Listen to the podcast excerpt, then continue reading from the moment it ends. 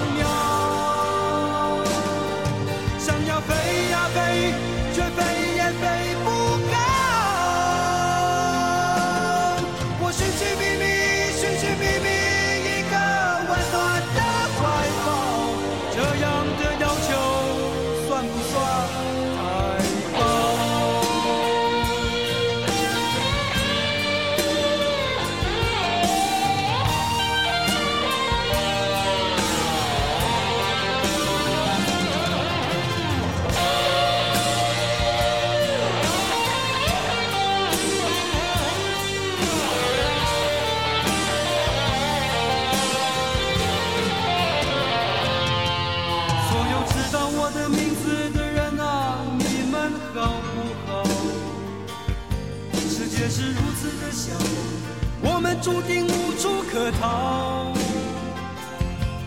当我尝尽人情冷暖，当你决定为了你的理想燃烧，生活的压力与生命的尊严，哪一个重要？我是一只小小小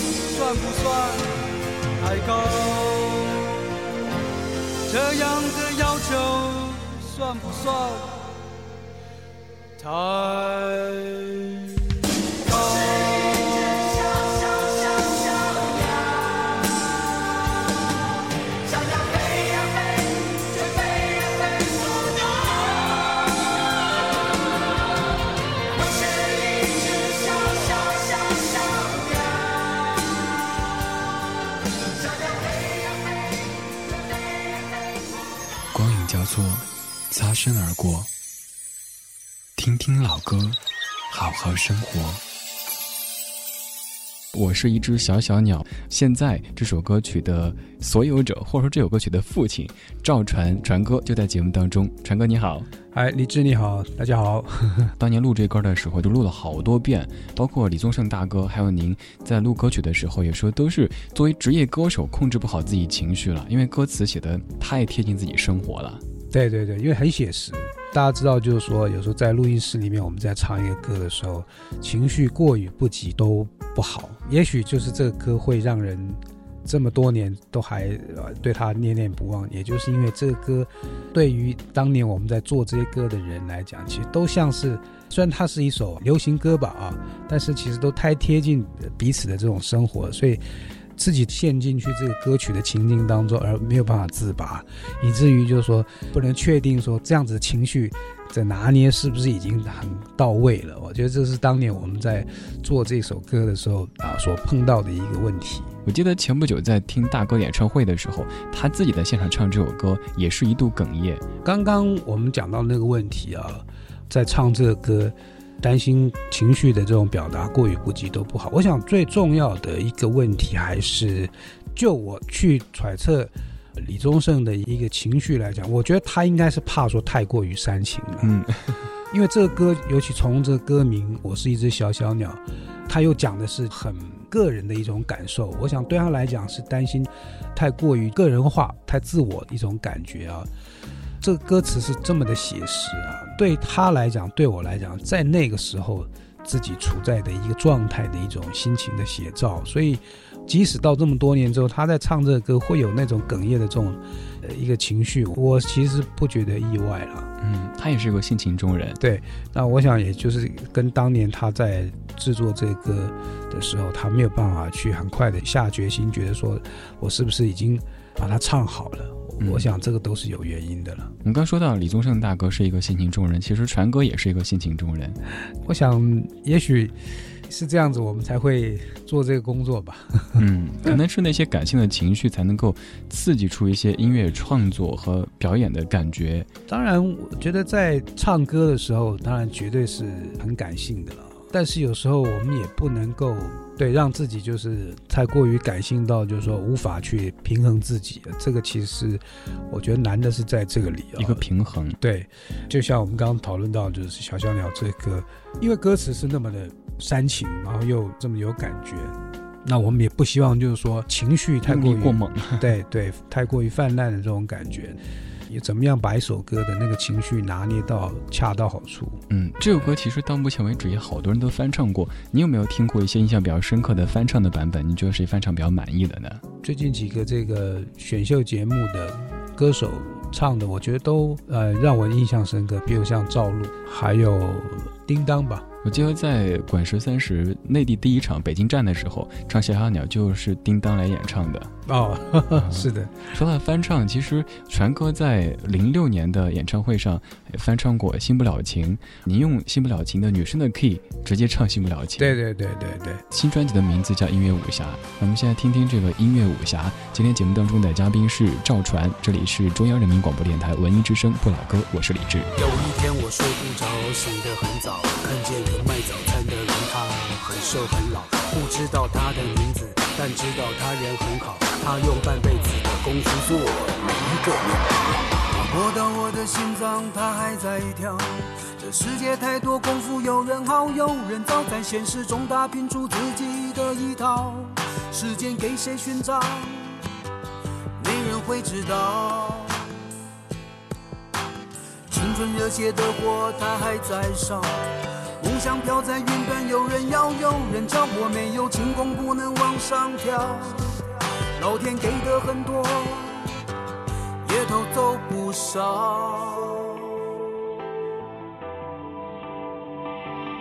我的功夫是几个音符在心中奔跑，我的呼吸。是鼓声在风中弹跳，我的梦想，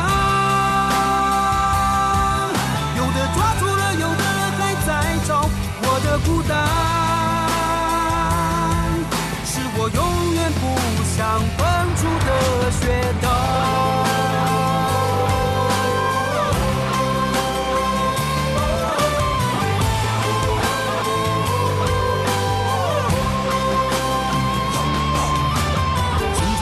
的火它还在烧，梦想飘在云端，有人要，有人叫，我没有轻功，不能往上跳。老天给的很多，也都做不少。我的功夫是几个音符在心中奔跑，我的呼吸是鼓声在风中弹跳，我的梦想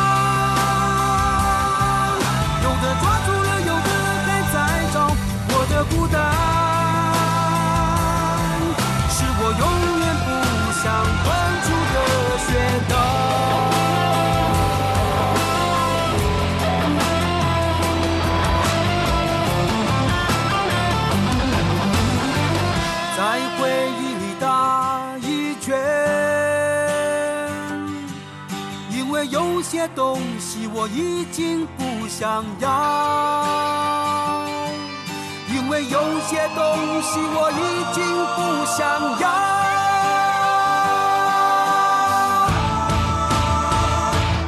我的功夫是几个音符在心中奔跑，我的呼吸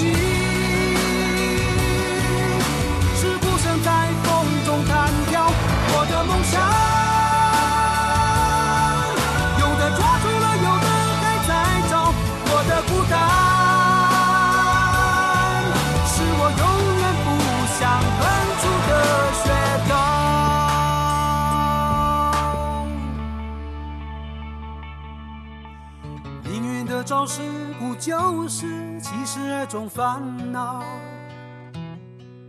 多年后，我和那个老人相对而笑。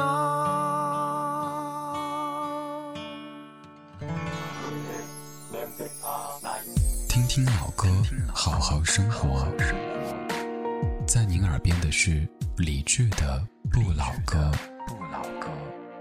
感谢继续回来，这里是正在进行的不老歌，来自于中央人民广播电台文艺之声 FM 一零六点六，我是李志。今天节目当中的嘉宾是赵传传哥，刚才放的这首歌是《音乐武侠》。这首歌曲我听完之后觉得特豪迈，完全超越了那种小情小爱啊，或者那些小思绪。这首歌我们拍这个 MV，它的故事的背景是用一个做面包的师傅啊嗯来衍生出这首歌啊。他要强调一个做面包的师傅呢，他要做一个好吃的面包，跟一个做音乐的人做出一首好听的歌，其实那样子的过程都是一样的，嗯那样子的态度其实都是一一样的嗯啊。如果不是这样子的态度的话，你是做不出好吃的面包，跟唱不出一首好歌的。唱的其实是生活的很多细的方面，就像您说到的，不管是做面包，还是哪怕是修皮鞋、开锁、做音乐，其实都是有一个共同点的，得用心的去经营才能够做好的。嗯，是是，嗯全哥在歌坛上打拼了二十多年时间，其实中间也是起起伏伏好多个回合。这次见您特别平和，这可能就是岁月赋予的一种礼物了哈。会有浮沉，是因为有很多的疑惑，嗯有很多的不理解，这当然都是人生必经的一个阶段了。其实经历过了，当然明白了，然后明白之后也觉得其实也没多大的事儿。那有时候其实都是自己给自己找的麻烦。当然，你说这样子的过程能不能避免呢？我相信，如果跟我一样有同样的人生历练的人，应该就说都是一定理所当然会经历到这些事情啊。似乎不经历，那你不会去真正去理解。简单的讲，我觉得最重要是内心的那种安详，我觉得这个是是蛮重要的。我去看资料的时候说，孩子们其实现在也到了这个喜欢听音乐的阶段，但是孩子们听的音乐好像有一些不同啊。比如说，孩子好像喜欢听 Rihanna，喜欢听蔡依林或者这类的歌手，是吗？我觉得他们当然都还在寻找真正属于他们自己喜欢的这样子的东西啊，因为毕竟流行音乐嘛，它的这个变动性是比较大的。那他们现在还是年纪很小的孩子，有时候也许都是一时的冲动，他们可能在某一个当下，他们听到某一个歌手的歌，他们觉得很喜欢，他们就啊觉得这个歌手是他们的偶像。再过一段时间，他们又同样有这样的情况，他又变心了。这个孩子们都是这样子的。他们对老爸是明星的这回事儿有概念吗？以前是比较没有概念，然后随着带着他们出去外面，然后很多人会会跟我打招呼啦，甚至会找我签名，他们就觉得很奇怪，为什么我爸爸的朋友这么多？后来才知道说他们的爸爸是从事歌手的工作，所以他们当然一开始是觉得很好奇的。当然，慢慢他们知道，作为这样子的公众人物呢，必须会面临到这些事情，所以他们也开始会去想要去了解别的歌手他们的生活状态是怎么样，以及他们的作品。是两个女儿一个儿子，两个女儿一个儿子，对，幸福的家庭生活其实可以给自己。做音乐、做事业一个坚强的后盾。对，就外面，比如说上很多通告、做演出很累的时候，回到家，或者说哪怕就是在北京，通过电话听到宝宝们的声音，就觉得嗨，一切都值得。对对对，也是因为他们的关系，才会让你的人生有了一个目标嘛。早年只有自己一个人的时候，就是一人保全家保了，想的也不会太多，也没有那么多的顾虑。现在当然就是说，有了他们之后，要对自己的人生要更负责了。没有理由去做一个不负责的这样子一件事情。其实和太太认识是因为当年柯受良先生的一个活动上面认识的，跟他有点关系，但没有那么完全的有关系啊。是因为我们那时候柯受良他飞黄河，他邀请我去当他的特别来宾。结束之后本来要回台北，因为在那个场合有遇到一些从上海来的朋友，然后邀请我去上海。然后才认识了我太太。其实说的这个倒无异于八卦，而是说到了柯受良先生，就是人生到这个阶段以后，可能会不可避免的面对周围的这些朋友、亲人的生命的离去或者一些离别这样的事情，这些可能会对之后的音乐创作也会有些影响。我想这样子的情绪当然是会给自己的那种更感性的一个一个个性，再增加了一些。厚度吧，当然也透过这样的事情也理解了，就人生它是一个无常的。对，经历了人生的这种离别，包括目睹了周遭的这些事情之后，做音乐的时候可能会更加放松的去做。还有一个原因能够让自己放松做音乐的是，因为现在做音乐像以前那样考虑市场的因素，考虑很多的话，可能能够是投市场所好，能够通过卖唱片赚钱。但是现在再怎么投市场所好，卖唱片也都很难赚钱。过去我们都希望就是说能够叫好又叫座。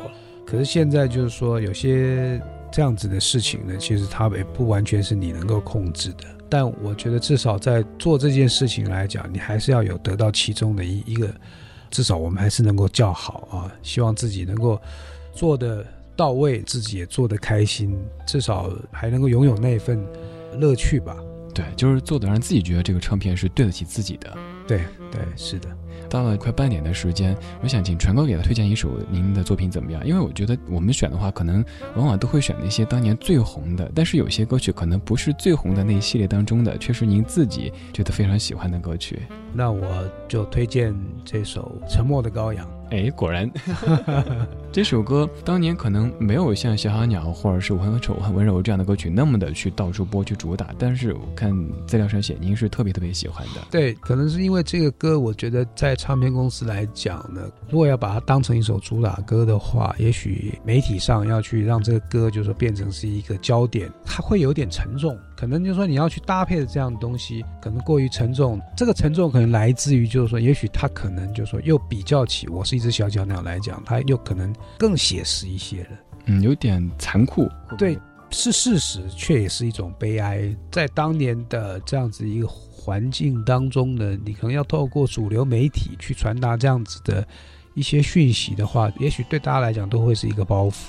当然，唱片公司会觉得，就是说，他如果真是一个好歌的话，他可能自然的会被大家所认可啊，那也不需要去锦上添花的把它变成一一首，好像我们一般正常情况之下大唱流行歌曲。对对，嗯对。那么就要听到这首《沉默的羔羊》。今天节目中的嘉宾是赵传，这里是文艺之声 FM 一零六点六不老歌。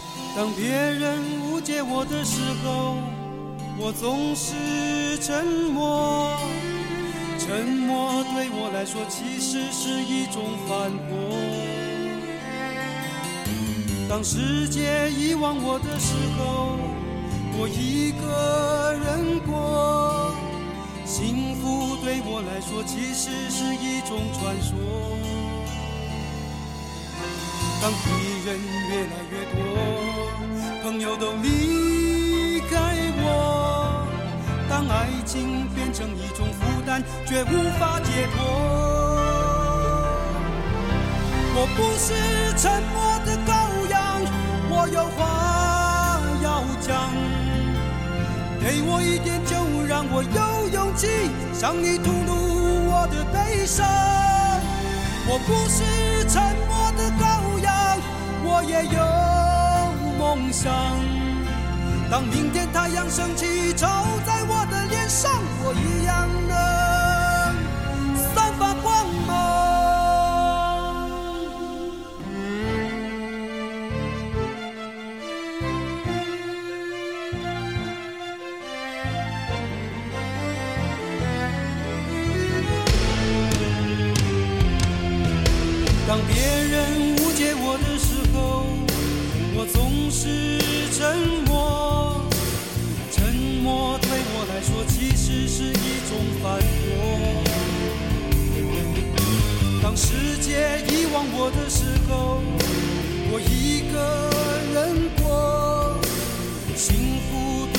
说其实是一种传说。当敌人越来越多，朋友都离开我。当爱情变成一种负担，却无法解脱。我不是沉默的羔羊，我有话要讲。给我一点酒，让我有勇气向你悲伤。我不是沉默的羔羊，我也有梦想。当明天太阳升起，照在我的脸上，我一样能散发光芒。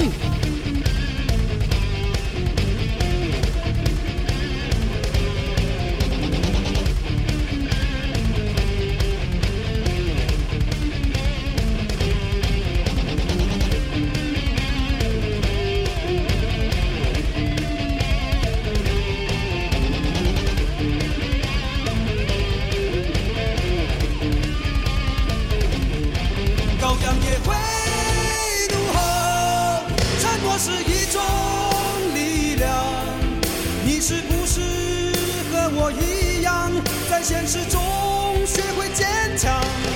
羔羊也会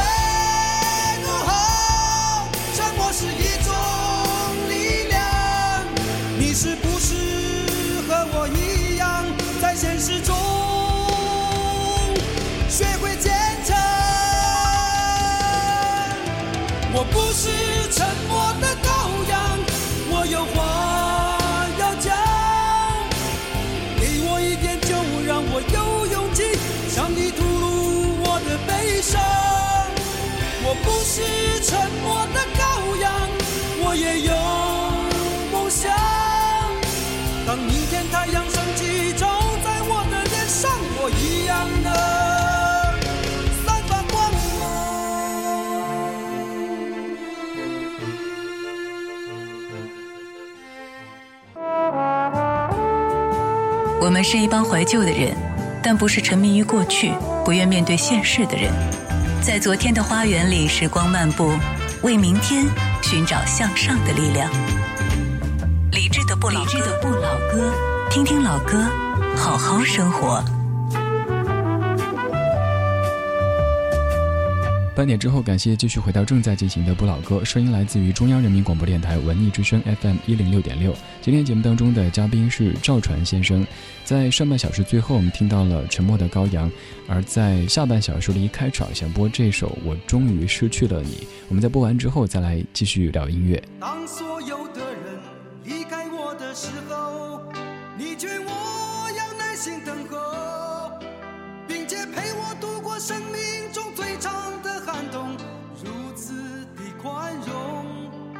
所有的人靠近我的时候，你要我安静从容，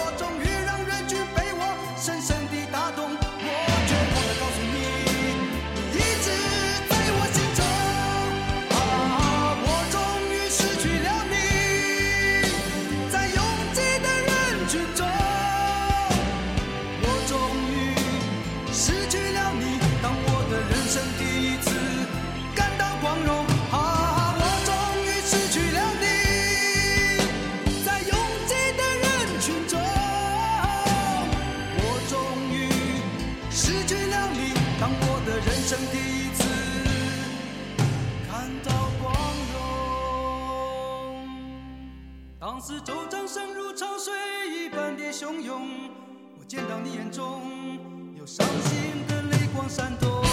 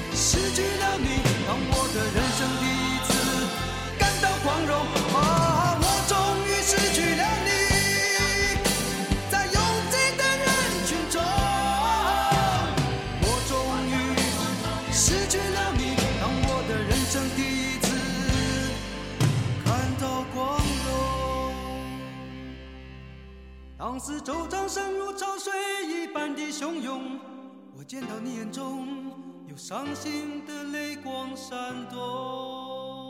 我终于失去了你。之前这么多年，我在节目里播的时候，我一直在揣测是怎么样的情绪。今天传哥在节目当中，您作为当事人给大家讲解一下这个歌，它表达是一种什么情绪，可以吗？大家也许会觉得，这个我终于失去了你的那个你，背景可能是一个爱情故事，失去的可能是一个一个姑娘，一个一个女孩，你所喜欢的这样的一个人。但其实我当初在唱这个歌的时候，虽然制作人他对我的引导比较像是一个情歌的感觉，但其实如果说你仔细去注意这个歌词的话，其实都没有去谈到那么明显的所谓的这种爱情的这样子的一个。我觉得更多的啊，像是那种好朋友之间的彼此的那样子的一个情感。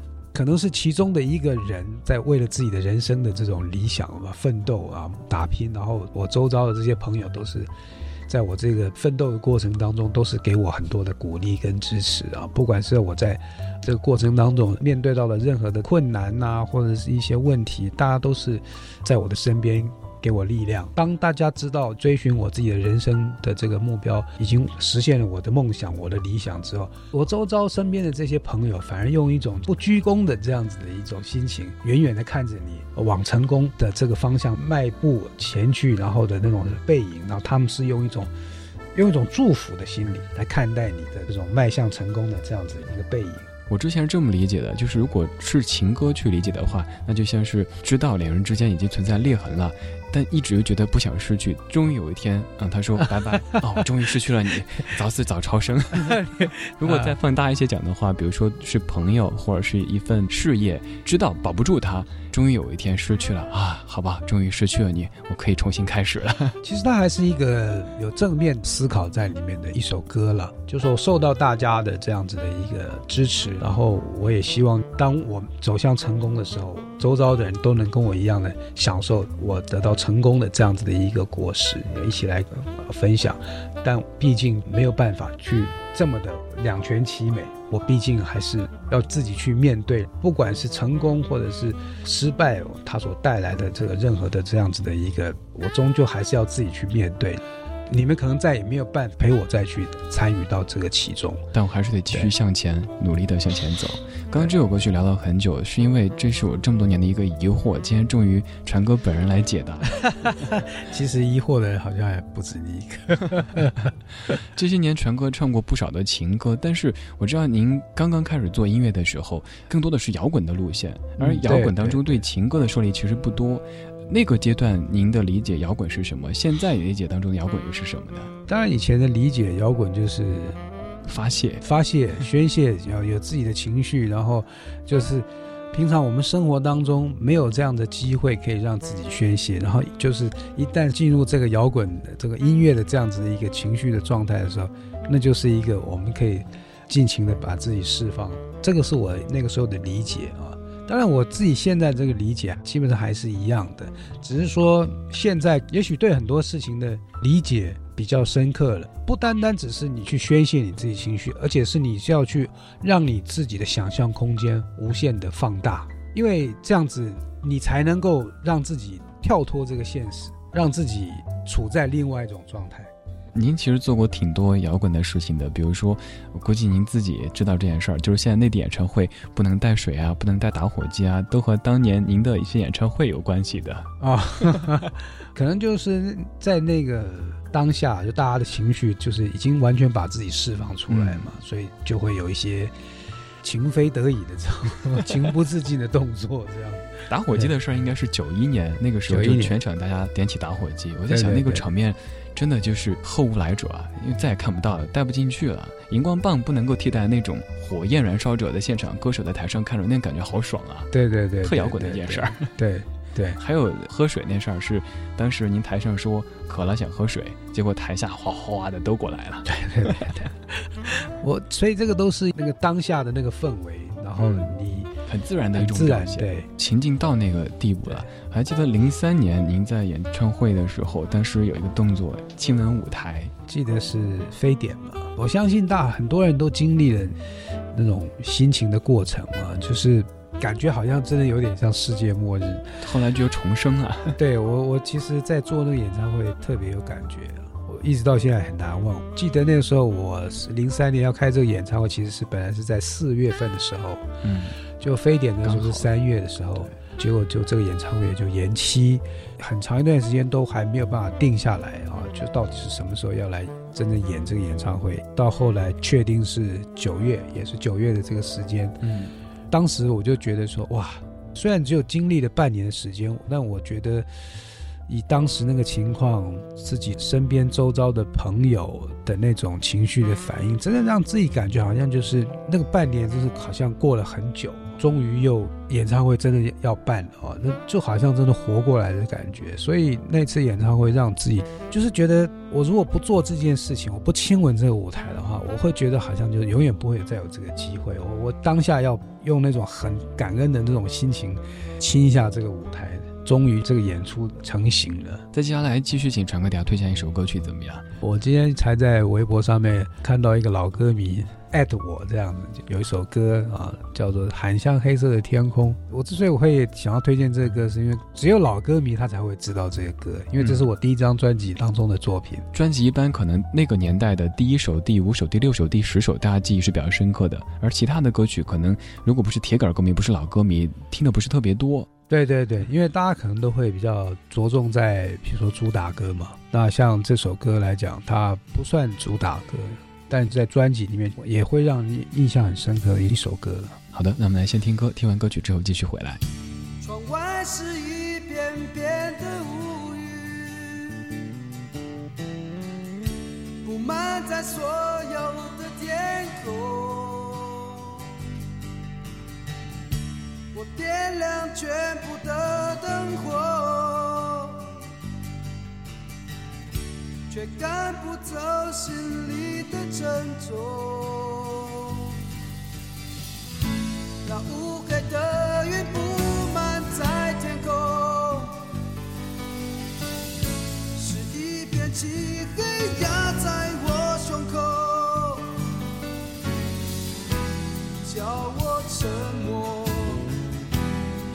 想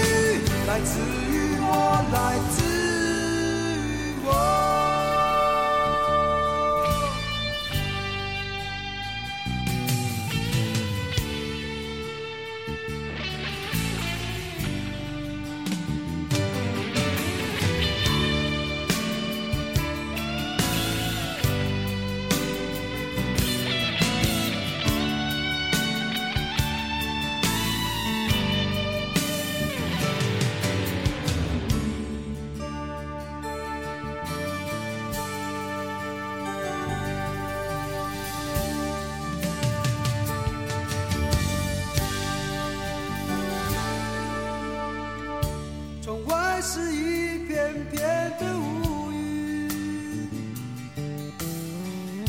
布满在所有的天空。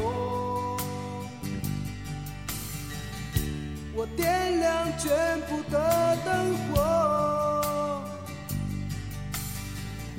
却赶不走心里的沉重。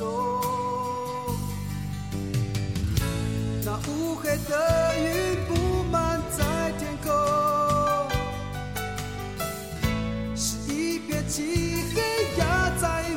胸口，叫我沉默，却仍想开口。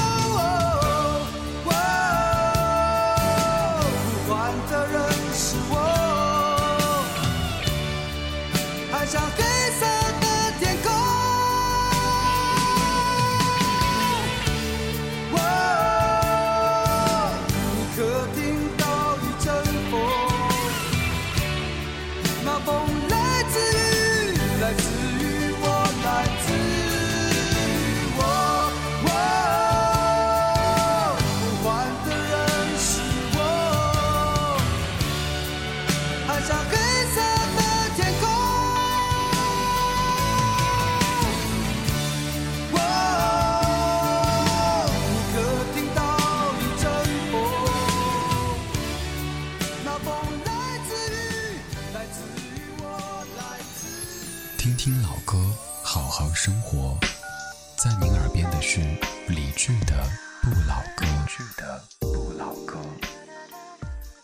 感谢继续回到正在进行的不老歌，声音来自于中央人民广播电台文艺之声 FM 一零六点六，我是李志。今天节目当中的嘉宾是这首歌曲的演唱者赵传，传哥。其实传哥在北京的演唱会有挺多故事的，您和北京也特别特别有缘分。对，因为北京是我第一次来内地做演唱会的地方，我记得是九零年。我是一个很喜欢这种北京的这种呃，它的这种文化，从小就在家里面，比如说常听父母放唱片啊，会听相声啊，哎，还有家里面会有那种北京人讲那种段子的书这样子。九零年的时候第一次来北京做演出的时候，而且还知道就是说北京这边的他们喜欢的音乐类型比较多的是我这样子的这种摇滚的这种音乐类型，所以那种亲切感就更加一层了。找到了频率相近的知音的感觉，所以这个是要让我觉得就是很惊讶的。我觉得他们也许对我的音乐的这种理解啊、感知，真正就是纯粹是从音乐上面，因为毕竟隔一个海，他们也大概对我的了解就是从磁带当中。对啊，您是当年第一批进入内地的台湾歌手，也是滚石第一位在内地发展的歌手。对，以至于后来我记得好像是台湾歌迷还有点吃醋，觉得您好像更偏爱内地的歌迷啊，更偏爱内地的音乐市场。对，有这么一个说法了。我因为内地的歌迷啊这样的关系，然后就好像稍微有点忽略掉台湾的这个歌迷，这样其实都不存在这样的问题。我觉得歌迷们对我来说都是一样很重要的。做歌手特别幸福一件事儿，就是看到自己的音乐进入到听者的生命当中。可能一首歌曲，至于歌者自己来说，他是这一个版本的理解；但是至于听者来说，每个人都会和自己的人生经历结合在一起，然后在现场可能几千几万人，他们不同的故事、记忆交织在一起，一起大合唱，那种感觉就特别特别爽。对，我想那就是一种肯定吧。就这么多年之后。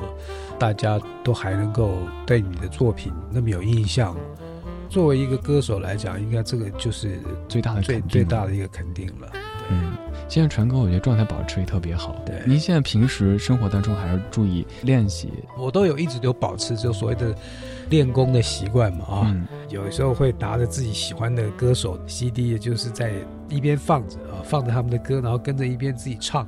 维持我工作的一个状态的一种方式。哎，您刚说到您对着别的音乐人的作品去练，比如说您平时练的时候会用哪一些音乐人的作品呢？我其实蛮欣赏一位美国的歌手叫 Billy Joel，最重要的是他在我的这个青少年的时候，正好他的歌是最流行的时候。他有一点流行，但是他其实在流行当中还算是一个非常有有个性的、有有态度的一个一个歌手，也受他的歌词影响很大。当歌手之后，我发现他不会特别高亢，不是那种非常嘶吼的。但是就是说，以我来讲，就是说，如果我在练唱的时候，我都会先用他的歌，等于是开嗓。我是属于完全高音嘛，那他是中高音，我等于就是先从中高音这边调调自己的嗓子，然后让自己的嗓子练热机之后进入状态之后，再往那个比较高亢的那个，透过不同的歌手的这个作品来去练习。像爬楼梯一样的，一步一步的，对，一步一步的。嗯，那节目最后，您来推荐一首 Billy Joel 的作品给大家听，好吗？好啊，他这首歌每次都是我练唱的第一首歌，叫做《Say Goodbye to Hollywood》。哎，也挺适合在节目最后播放的。好的，那谢谢传哥的做客，今天节目就到这里了。谢谢李志，拜拜，拜拜。